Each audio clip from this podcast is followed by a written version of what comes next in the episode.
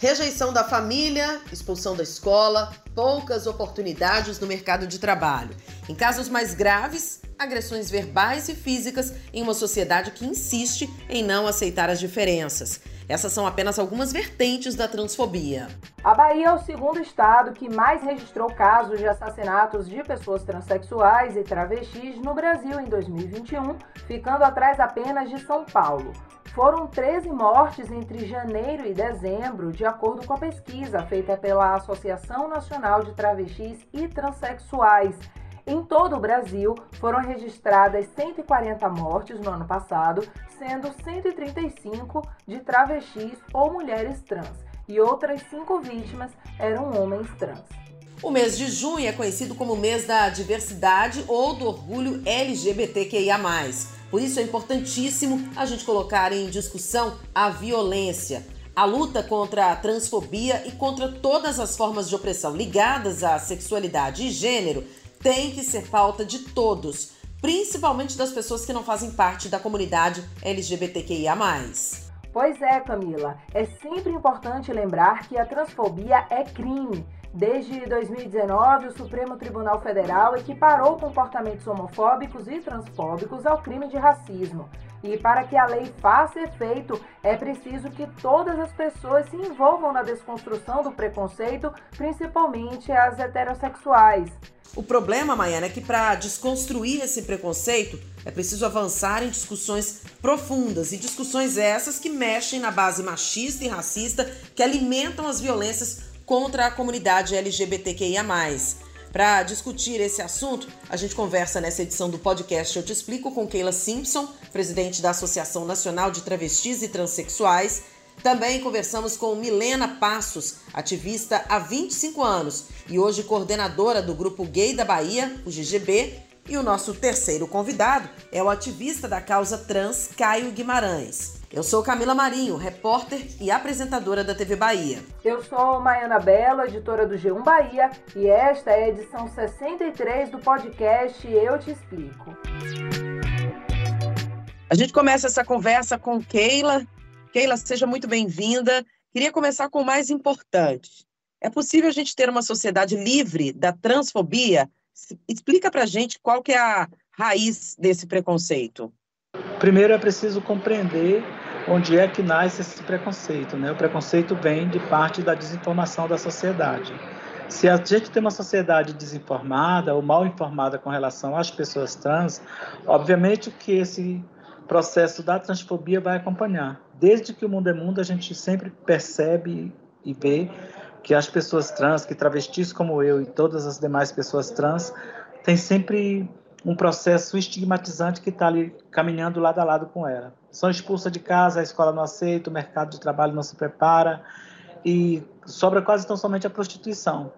Então, fazendo essa cronologia de, de, de processo, obviamente que essas pessoas vão entrar em rota de colisão com a sociedade, especialmente com a sociedade, com a sociedade machista e patriarcal que a gente tem. E aí, por conta disso, ah, essa parte da violência que ela também tem, tem etapas de, de aparecer, ela vem de uma forma é, velada, depois ela passa para uma forma psicológica, ela vai para física, até chegar na letalidade. Tudo isso é uma cadeia de violações que vai acontecendo no processo que a gente tem e que é reconhecido esse processo porque não existe nenhuma forma de estagnar essa ação, porque o recrudescimento dessa violência está cada dia mais acirrado, a gente tem pessoas que poderiam trabalhar para impedir essa violência e não tem, pelo contrário, as pessoas acabam incitando mais violência.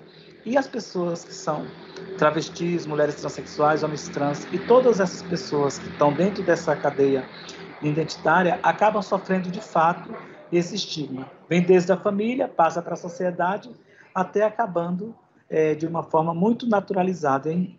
E é difícil você conseguir observar a naturalização dessas violências. Muitas dessas pessoas que sofrem violência acabam naturalizando, porque não procuram nem recorrer aos órgãos que vão é, dar um suporte com relação a essa violência, porque já acha que deve sim sofrer violência porque é uma pessoa trans. E isso é muito triste de pensar nessas coisas.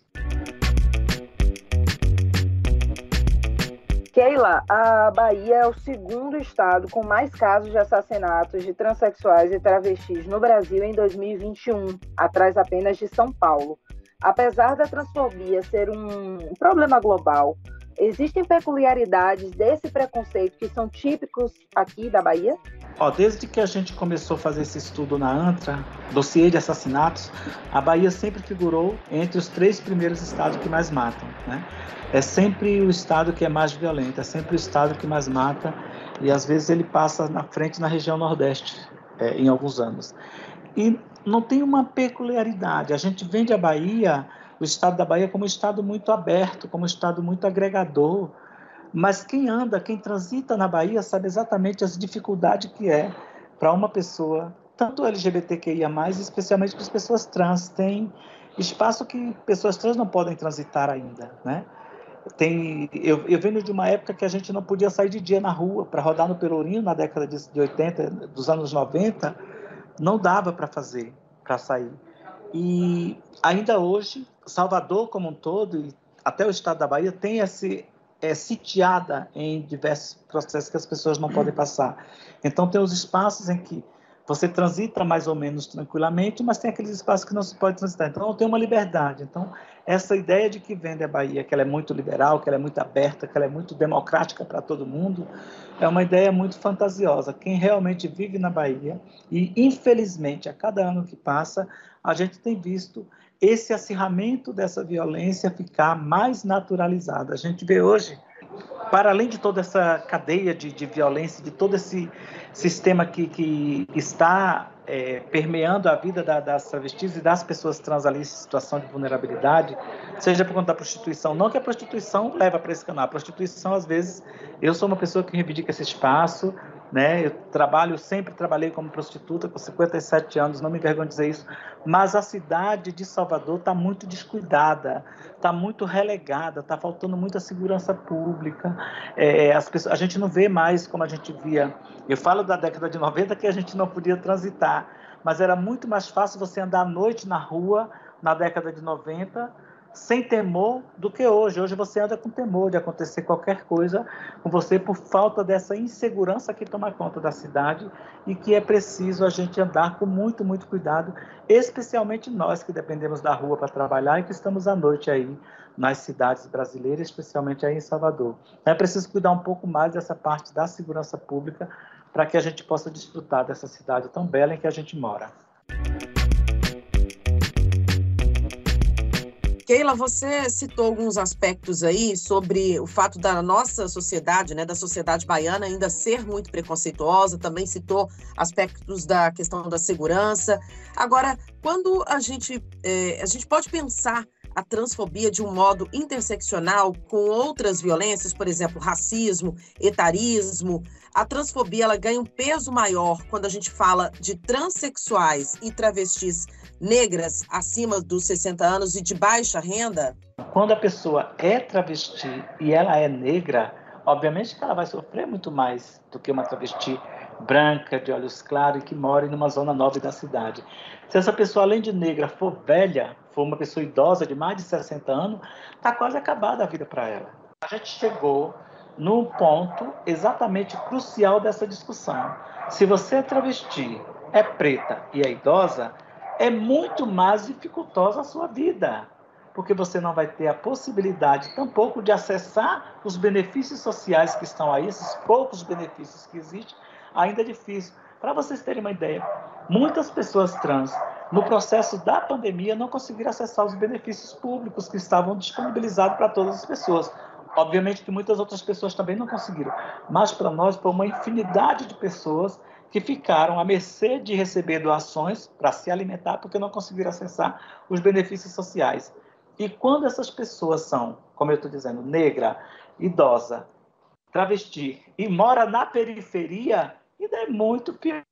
Porque ela vai ter que construir lá naquele lugar, naquele espaço distante, o seu próprio reduto de sobrevivência. E ali, como é que essa pessoa vai sobreviver? Ou vai vender algo, ou vai trabalhar até não conseguir mais, para poder viver dignamente, se é que a gente pode chamar essa vida digna. Então, essa intersecção da transfobia com relação ao racismo e ao etarismo, ele é muito mais crucial nas nossas vidas. Keila, é, quando se fala em transfobia, sempre é citado como as pessoas cis precisam abraçar essa causa. Qual a importância delas na defesa das pessoas trans? É fácil de compreender o tema da cisgeneridade. Se você não é pessoa trans, você é cis. Você é pessoa cis. Qualquer pessoa que se identifica com o seu genital, com a sua identidade de gênero que foi designada no nascimento, é cis. Quem não se identifica é trans. Tá? Transgênero, cisgênero. Transgênero, pessoas trans. Cisgênero, pessoas que não são trans. Essa é, é, é, é a máxima da explicação bem é, direta. Reconhecer os privilégios que tem, não usar as travestis e as pessoas trans como seu chaveirinho de estimação, na medida do possível, poder facilitar a possibilidade dessas pessoas ascenderem socialmente. Como é que eu facilito? Não é comprando um bilhete e dando, é deixando que essas pessoas ajam livremente e sigam livremente. É não reverberar o que você não compreende. Quer saber como é que você conhece uma pessoa trans? Para para uma delas e tenta conversar. Numa esquina, as travestis na esquina não são perigosas. Se você quer conhecer um pouco mais a fundo, vai lá e para para uma delas. Agora não para para investigar a vida dela, não. Para para conversar. E se lembrar de conversar com uma travesti na esquina, ela é prostituta. Ela vai ter que pagar, vai ter que pagar por aquele trabalho que ela está dando. Então, se quer conhecer, vai lá. Porque todas elas sabem uma receita ideal da sua própria defesa, sem precisar essas teorias que tanto tem por aí feito. Então, eu acho que é mais ou menos isso. A cisgeneridade precisa compreender um pouco que o que nós queremos daqui não é nenhum privilégio, é apenas que os nossos direitos sejam garantidos e que essa reparação que a gente tanto busca, desde que o Brasil é Brasil, por conta dessas exclusões, precisam ser dadas. Como é que o Estado pode ajudar no combate à transfobia? Primeiro, o Estado precisaria ter uma política de erradicação da transfobia, mas de uma política de é, segurança pública para todo mundo. Nós estamos falando aqui de transfobia, o podcast é sobre transfobia. Então, tinha que ter uma política de erradicação, uma política eficaz que fosse fazer é, um reconhecer os dados de violência que temos, e eu tenho certeza absoluta que a Bahia não conhece esses dados, né? porque nós fazemos, nós sabemos quantas pessoas morreram, e a gente ainda está falando ali no nosso relatório de um número que é extremamente é, subnotificado, porque são dados que a gente recebe pelas redes sociais e de ligações e não chegam à totalidade. O Estado, ele não tem essa contabilidade, né? não tem esses dados, por exemplo, é, se uma pessoa sofreu é, transfobia, ela chega numa delegacia, isso é disposto no sistema de segurança pública de que forma? Ó, oh, Camila, é, quando uma pessoa trans sofre na transfobia, primeiro ela nem vai para a delegacia. Se ela sofreu uma transfobia, ela vai para casa. Ela vai chorar no outro dia, ela vai procurar uma associação. Então, por isso já não chega na delegacia. Quando ela vai para a delegacia, é quando é algo mais sério, é quando é um tiro, é uma facada, e nem é ela que procura a delegacia, porque ela vai para o hospital para curar esse ferimento, e lá tem alguém da polícia que fica nesse plantão, especialmente no, no HGE tem esse plantão, e essa, e essa denúncia é reportada para a delegacia as delegacias elas são sempre espaço nocivo para a população trans, porque essa parte da segurança pública nunca foi preparada para lidar com essas pessoas. A trans chega lá como vítima, ela acaba saindo como acusada. Por isso essa distinção. Obviamente que tem algumas delegacias, especialmente em Manapituba, que trata, que tem atendido um pouco essa demanda da população trans mais humanizada mas não é uma, uma total. Então, se não tem, essa pessoa não chega na delegacia para registrar essas ocorrências de violência, não vai ter esse dado. E o dado que a gente consegue de violência, que coloca todos os anos no nosso dossiê, quando a gente publica cada 29 de janeiro, ainda é desconhecido por parte de quem poderia conhecer. Porque o governo não faz, mas ele poderia pegar os dados de quem faz e dizer: ó, tem esse diagnóstico aqui. Portanto, quando eu falo muito da Bahia, eu estou sempre mirando nos outros estados que também fazem dessa mesma forma os assassinos, eles quase nunca chegam a, a, julgamento, quase nunca essas investigações dão em nada. Então, quando a pessoa toma um tapa na rua, toma uma facada ou é violentada de qualquer forma, ela não vai para a delegacia, porque ela vai acreditando piamente que ao chegar na delegacia para denunciar esse, essa violência que ela sofreu, ela vai acabar sendo maltratada mais uma vez. Então, já sofreu uma violência na rua, vai sofrer uma violência do Estado é preferível não ir. Muito embora a Secretaria de Segurança tenha deixado lá, no boletim de ocorrência, um campo para se registrar sobre a identidade da pessoa que está sendo sofrida a orientação sexual e identidade de gênero é muito di diferente do, da realidade do que acontece. Ok, Keila, muito obrigada pela sua participação. Você abriu aqui esse podcast falando que o preconceito vem da desinformação. É importante né, que a gente abra espaços como esse para discussão, traga pessoas como você, esclarecidas, e que ajudem a esclarecer outras pessoas sobre esse problema que é tão sério e que precisa realmente ser tratado, especialmente aqui na Bahia. Muitíssimo obrigada, viu? Obrigado a vocês. Eu acho que é da desinformação, mas também da preguiça, Camila. Se as pessoas hoje quiserem saber exatamente como é que uma pessoa trans vive ou lida, a internet está aí. As redes sociais estão cheias, a televisão está mostrando quantas entrevistas já foi dado. Essa desinformação, ela acaba sendo quase que como um salvo-conduto que as pessoas têm para dizer que, ah, mas eu não estava informado, não sabia. Não sabia porque você teve preguiça de buscar, teve preguiça de procurar. Então está na hora de sair da sua zoninha de conforto e fazer a sua parte para a gente vencer essa LGBTI-fobia que temos no Brasil e especialmente aí na Bahia e em Salvador também. Muito obrigado a vocês. Obrigada, Keila. Até a próxima. Milena, muito bem-vinda ao podcast Eu Te Explico. Desde 2010, aqui em Salvador, tem uma lei municipal 7.859 que garante o uso do nome social de transexuais e travestis em órgãos públicos daqui da capital baiana.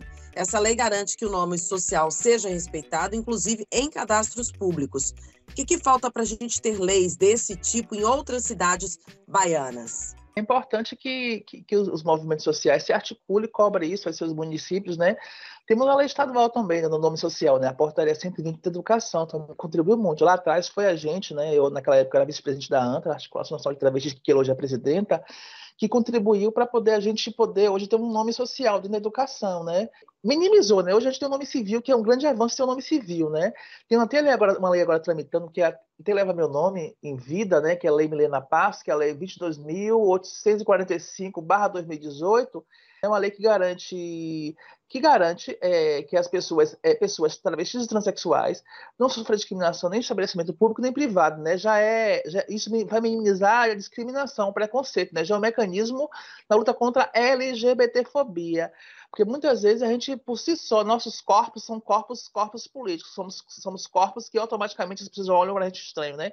Quantas vezes precisamos entrar em algum estabelecimento, em alguns espaços, e muitas vezes a gente vê o segurança seguindo a gente, algumas meninas falam, ah, tá, tá me paquerando, não tá paquerando, tá achando que você vai roubar, vai furtar, porque por si só já julga a gente pela nossa identidade de gênero, né? Né? E é muito preocupante ainda, né? Assim, a carne e quando você tem um recorte de raça, a, carne, a, a que mais sofre é a carne negra, né? Quais são as pautas do movimento trans que precisam ser vencidas na atualidade? A principal pauta do movimento trans, eu acho que eu tenho sentido que é o mercado de trabalho, né? Acho que o mercado de trabalho para elas é muito restrito, né? Porque a única profissão que elas têm é a profissão branda, né? Que profissão branda? Cabeleireira, esteticista, né? A, a prostituição, que é a profissão mais antiga, né? que eu respeito que algumas questões da prostituição, que é uma profissão que a gente deve respeitar, mas muitas delas que outros espaços também, né? Já pensou abrir o mercado de trabalho? Já pensou de cada secretaria, Estado, federal e municipal inserir essas pessoas, mas não pena, mas por, mas por capacidade. Eu queria que você falasse um pouquinho, Milena, porque você foi a primeira mulher trans do país a ocupar um cargo em uma secretaria de políticas das mulheres, né? Primeira mulher trans.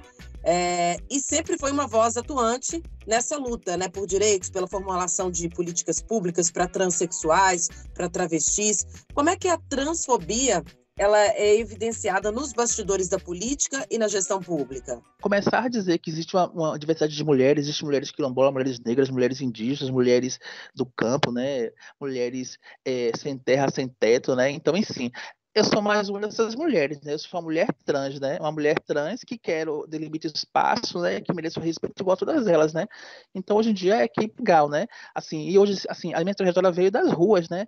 Assim, já morreu muito, muitos gays no meu colo, amiga, antes de, de Camila, antes de, de ter alguma política, antes que não tinha nenhuma política, assim, mais efetivada, anos atrás. Né? A gente ajudou a implementar algumas políticas no Brasil e na Bahia, lá atrás, né? Porque eh, já morreu muito gay no meu colo, muita travesti já morreu no hospital comigo, que naquela época não tinha nome social, que eu, nós ajudamos a construir, não tinha conferência, a gente ajudou a construir a primeira conferência, né, é, teve o Conselho de Combate à Discriminação, né, que, é, que era da Presidência da República, a gente ajudou a construir, e, tudo isso, mas no começo lá atrás era duro, era muito duro, né? Diante dessa, de toda essa luta, do, do, de todo o movimento que vocês fazem, é, a gente queria até saber se existem locais de acolhimento e orientação hoje que são voltados para a população trans aqui em Salvador e no interior da Bahia, e como é possível acessar esses espaços. Temos sim, temos o Casarão, né, que é, que é do estado, né, que é, fica na Rua do Tijolo, número 8, que tem atendimento, né, né? Tem também o, o, GGB, né, que atende as pessoas também, mas é a organização, né, que lá eu também faço parte.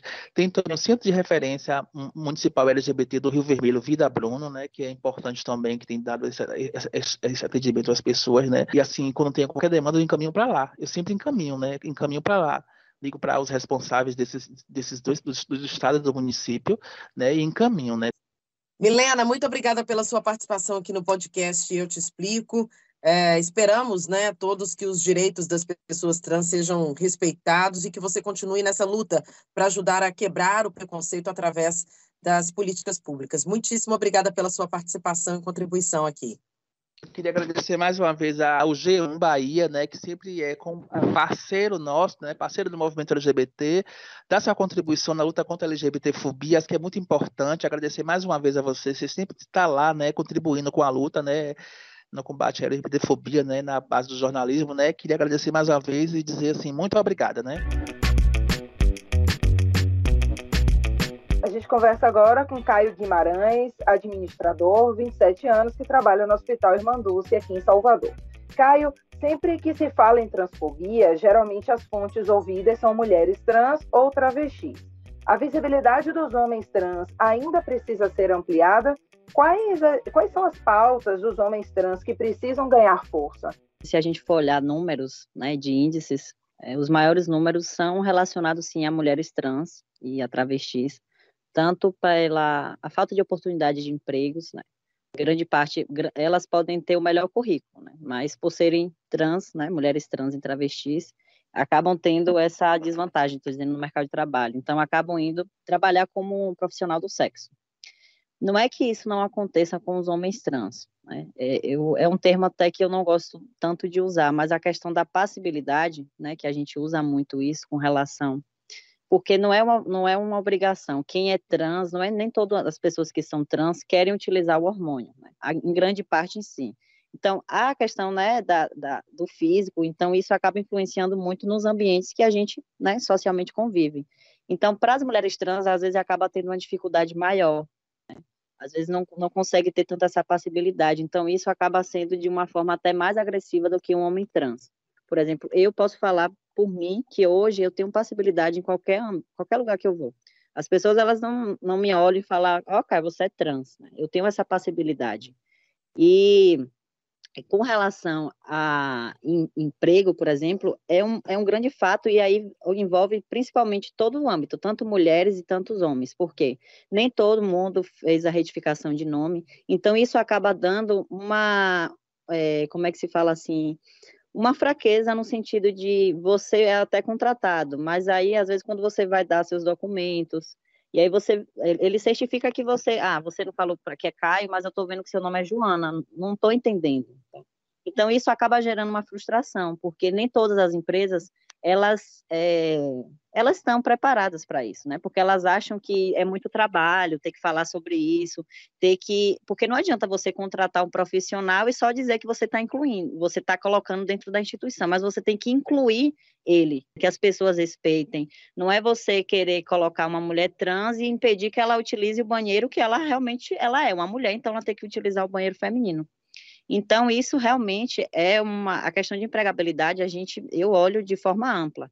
Claro, as mulheres trans, elas realmente têm uma têm um, um índice muito maior da falta de emprego, da falta de oportunidade, porque, infelizmente, essa questão da passibilidade acaba interferindo muito. Porque, às vezes, você tá, vê o currículo e você não é obrigado a colocar uma foto no seu currículo, mas aí, às vezes, na entrevista, pode às vezes perceber e aquilo ali já vai ela vai, vai, vai é, a empresa ela vai encontrar qualquer defeito para dizer, olha, eu sinto muito, ah, você mora longe, ah, você não tem o um inglês, enfim, vai inventar alguma desculpa para não dizer também que é pelo fato de ser trans e não vai dar oportunidade.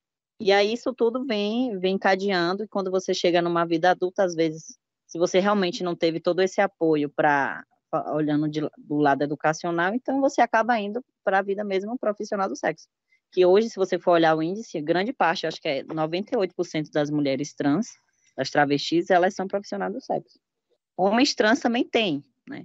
Mas a gente vê muito isso realmente com as mulheres, com as, com as travestis.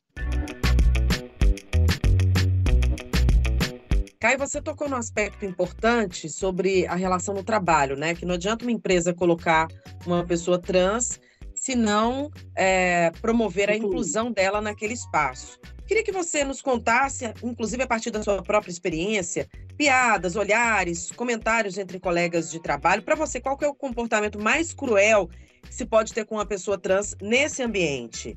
Olha, a, as piadas, porque realmente, assim, até porque isso vai além da instituição, isso, além, isso vai da cultura, da sociedade, do machismo, do preconceito.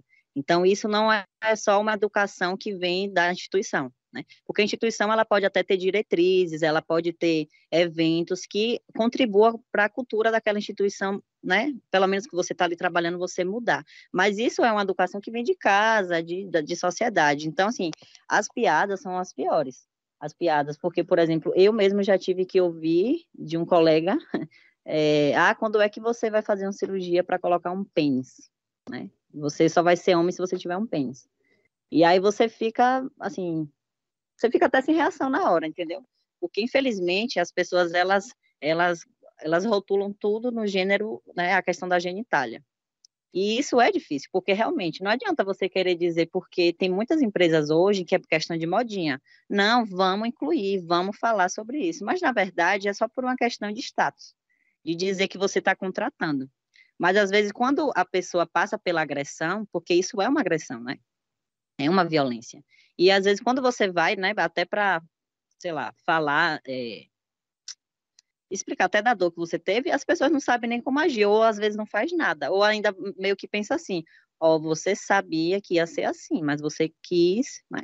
Então, tudo isso é muito difícil, porque realmente é desassistido. Tanto no âmbito, até eu digo, dentro de uma instituição e até em uma delegacia, gente. Quantas vezes já aconteceu de uma mulher trans, às vezes está com tudo, tudo, tudo retificado, RG, tudo. Ela chega lá com o RG dela, presta uma queixa e eles tratam ela no masculino. Isso é uma falta de respeito. Então, o, o acolhimento que eles né, sempre falam não é, na prática não é assim que acontece. E dentro de uma instituição é muito pior. Eu já vi reportagens de, de, de uma empresa que, assim, tinha uma mulher trans, as mulheres não aceitavam dividir o banheiro com elas, e aí a empresa achou o máximo criar um banheiro exclusivo para a, a, travesti. Isso não é inclusão, isso para mim é exclusão. Né? Você está criando um banheiro individualmente para uma pessoa, parecendo que até um ET, um, sei lá, tem algum tipo de doença, que se ela for utilizar o banheiro, vai passar algum tipo. Né? Então, assim, hoje as, as empresas, elas precisam, né? Não é só colocar um, uma pessoa trans ali, você tem que ter a responsabilidade de, tem que saber as diretrizes. O que é que eu vou fazer, né? O que é que eu vou passar para o público? O que é que eu tenho que explicar? falando assim, é, por mim, né, o que é que, minha experiência, porque quando eu entrei hoje dia eu trabalho hoje, eu ainda não tinha passado pela transição. A minha transição foi aqui dentro, né? Eu entrei uma pessoa e hoje, por exemplo, sou outra. E eu fui o primeiro a primeira pessoa trans né, da instituição. Então, assim, de certa forma foi tudo muito novo, né? É, teve algumas perguntas que às vezes você ficava, ah, meu Deus, algumas perguntas meio óbvias, no sentido, você vai usar que banheiro agora? Ah, você vai usar o masculino? Sabe, as pessoas não conseguem ainda compreender. Só que às vezes a gente até entende que tem a, a questão do, da ignorância, né?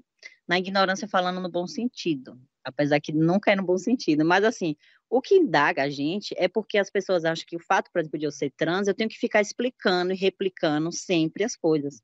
Só que hoje, se você quiser tirar dúvida de uma coisa, existe internet, existe Instagram, tudo hoje fala. Então as pessoas acham que a gente tem uma obrigação de ficar tendo que explicar, não, meu banheiro é esse, mas agora é assim, agora é assim. Isso às vezes cansa, cansa de verdade. Caio, é, você considera que hoje o serviço público de saúde está pronto para atender as necessidades das pessoas trans? Não. O SUS, ele assim, ele desde 2008, ele, ele já ele já reconhecia as pessoas trans e já falava sobre o atendimento, né? É, até a questão do uso do nome social, que eu acho isso muito fantástico, e você ter algum o cartão com seu nome social. Só que assim, tem coisas que eles realmente eles, eles até tentaram fazer esse acolhimento, mas na prática não é exatamente assim que acontece. Primeiro que você já percebe que se você chegar num âmbito, até falando privado também, SUS, as pessoas às vezes nem sabem o que é. Às vezes você não fez o, o a, a mudança, aí, por exemplo, sei lá, eu, se eu quiser marcar um ginecologista, já teve vezes da pessoa não entender você fala assim, não, é porque eu sou um homem trans, eu quero, eu quero fazer uma consulta com um ginecologista. Ah, as pessoas não entendem. E aí rola todo aquele constrangimento, que às vezes você prefere até, opta até nem ir para um atendimento, devido a passar por, por aquele constrangimento, entendeu? E já aconteceu, e eu digo isso por experiência própria comigo, né?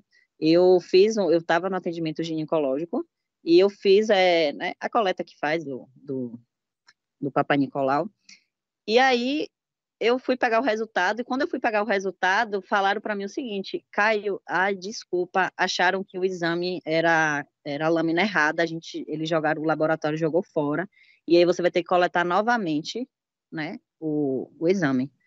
E aí você fica assim, gente, mas como é que foi esse detalhe? É um ambulatório que é de trans. Então você meio que ainda fica assim, gente, mas o ambulatório é trans e ainda assim teve esse erro. É, eu sinto muito. Então, assim, é, eu sinto que não está totalmente preparado, não está. Até porque quando a gente fala de atendimento, a gente está envolvendo pessoas. Quando a gente envolve pessoas, a gente sabe que tem pessoas de diversas, né, diversos preconceitos, diversos pensamentos. Então, a gente não tem como controlar tudo isso. Mas, assim, eu vejo realmente que, por exemplo, o SUS, ele até tem cartilha, ele fala do, da, da transexualidade antes mesmo da Organização Mundial de Saúde é, até porque até 2018 a Organização Mundial de Saúde ela dizia, né, que transexualidade era doença. Então, até pouco tempo isso era visto como uma doença. Né? Em 2018 que foi tirado, foi excluído isso. Mas desde 2008 o SUS, né, no Brasil, ele já acolheu as pessoas trans. Só que na prática ainda não funciona bem. Eu te digo porque quando eu vou fazer uma transvaginal, tem que lançar no sistema que é um abdômen total. Porque o sistema ele não entende que um homem trans pode fazer uma transvaginal. Então, daí você já tira que existem muitos gargalos, existem muitas coisas que precisam ainda ser modificadas. Não é só a questão, use seu nome social, sim, mas e aí, internamente, como é que você vai administrar tudo isso? Não, não existe. É a mesma coisa de um, uma pessoa trans for para uma enfermaria, né? Que não está com um documento retificado, vai chegar lá e todo mundo vai se morder. Vai falar assim, ó, oh, eu sou Caio, tá? Mas o meu documento ainda consta Joana, um exemplo. Ninguém vai saber o que fazer. Eu te digo isso porque isso já aconteceu. E você fica se perguntando, cadê a assistência que as pessoas sempre falam? Né? Cadê? Não tem. Não tem. Eles não priorizam isso, né? Porque isso era o mínimo. Isso é um acolhimento que é, é de direito de qualquer ser humano, independente de eu ser trans ou não mas não tem. E aí o constrangimento já começa daí. Às vezes você desiste de tudo e fala, ah, eu não vou, não quero fazer nem mais nada, não quero ser atendido, não quero nada. Esse é um relato muito importante, Caio, porque mostra não só o preconceito, a falta de informação, como também a falta de estrutura né, nos espaços públicos, os, a estrutura oferecida pelos serviços públicos para pessoas trans. Para finalizar, o que, que você daria de conselho para jovens transexuais, travestis, que ainda enfrentam barreiras de preconceito na família, na escola? Como lidar com a transexualidade quando o ambiente escolar, quando a família, quando a sociedade ainda não acolhe bem? O conselho que eu dou nunca desistir assim do que você realmente é, sabe? Porque às vezes a gente realmente tem muito medo disso devido à sociedade tóxica mas, primeiramente, nunca desistir. E, em segundo, é, não se deixar se sentir menor por, pelo fato de ser trans. Eu sempre digo que a arma de qualquer pessoa, independente de ser trans ou não, é o conhecimento, é o estudo. É você ter argumentos para defender aquilo que é um direito seu. Né? primeiramente isso. Né? Não é à toa que eu mesmo, eu, quando eu fiz a minha retificação, tudo, eu sempre eu fiz tudo sozinho. Justamente porque eu sabia os meus direitos, então eu fui atrás, porque já chegou momentos de eu, eu, eu ter que pedir um documento, né? E aí a pessoa falar assim: "Ah, mas cadê o seu laudo, né? Para eu conseguir mudar seu nome". E às vezes tem pessoas que são trans que hoje acham que é necessário existir esse laudo, né? Então, tudo é uma, tudo é uma questão de conhecimento. Então, assim, além da, da, arma do conhecimento, o que eu digo é, é, que, independente da situação difícil, de você não ser agregado em casa, de você não ser acolhido, de você ser expulso, pode ter certeza que tem muitas outras pessoas que passam pela mesma situação, mas que um pode dar a mão ao outro e a gente, a gente vai se acolhendo, né? Porque eu mesmo digo que nem pelas por outras pessoas trans, graças a Deus eu fui muito acolhido pelos meus amigos. Eu tive um acolhimento que eu não nem esperava, por exemplo. Né? Então, se você não tem esse acolhimento em casa, pode ter certeza que você vai ter outras pessoas que vão poder fazer isso por você e que você não está sozinho.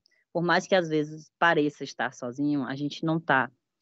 E não desista de ser você, porque eu sempre digo que eu até tenho medo da militância, mas no fundo, no fundo, eu tenho mais medo ainda de ser infeliz. Eu não posso ser uma pessoa que eu não sou todos nós, a gente está aqui nessa, nesse mundo para ser feliz. Então, se você, né, realmente, né, quer, é aquela, é isso que você realmente sabe dentro de você, seja você. Tenha certeza que você não vai se arrepender disso. Né? Você só vai se arrepender se você deixar de fazer aquilo por medo. O medo é, é, atrapalha a gente muita coisa, mas às vezes também dá um empurrão para a gente reagir. Que bom, Caio. Muito bom esse seu relato, né? A gente, é, você trouxe coisas importantíssimas aqui, informações é, que a gente nem imagina, né, que aconteça com pessoas trans. É, é um problema ainda mais profundo, mas é um relato importantíssimo, né, para que as pessoas possam quebrar esse preconceito e, e, e, como você falou, né, o mundo é dos corajosos. Parabéns pela, pela sua coragem, pelo seu exemplo e siga firme nessa luta. Muito obrigada pela sua participação. Eu que agradeço, né, pela oportunidade de vocês. Eu acho que o que vocês estão fazendo é muito importante, né? É um meio também de estar tá acolhendo, de passar um pouquinho a, as experiências da gente até para tentar sensibilizar e fazer com que as outras pessoas né, entendam isso de uma forma mais natural, porque é, é para ser enxergado de uma forma natural. Então eu agradeço muito, tá, pelo, pelo convite, pela participação aí. Obrigada, Caio. Até a próxima. Para você que nos acompanhou até aqui, muitíssimo obrigada. Até a próxima edição do Eu Te Explico.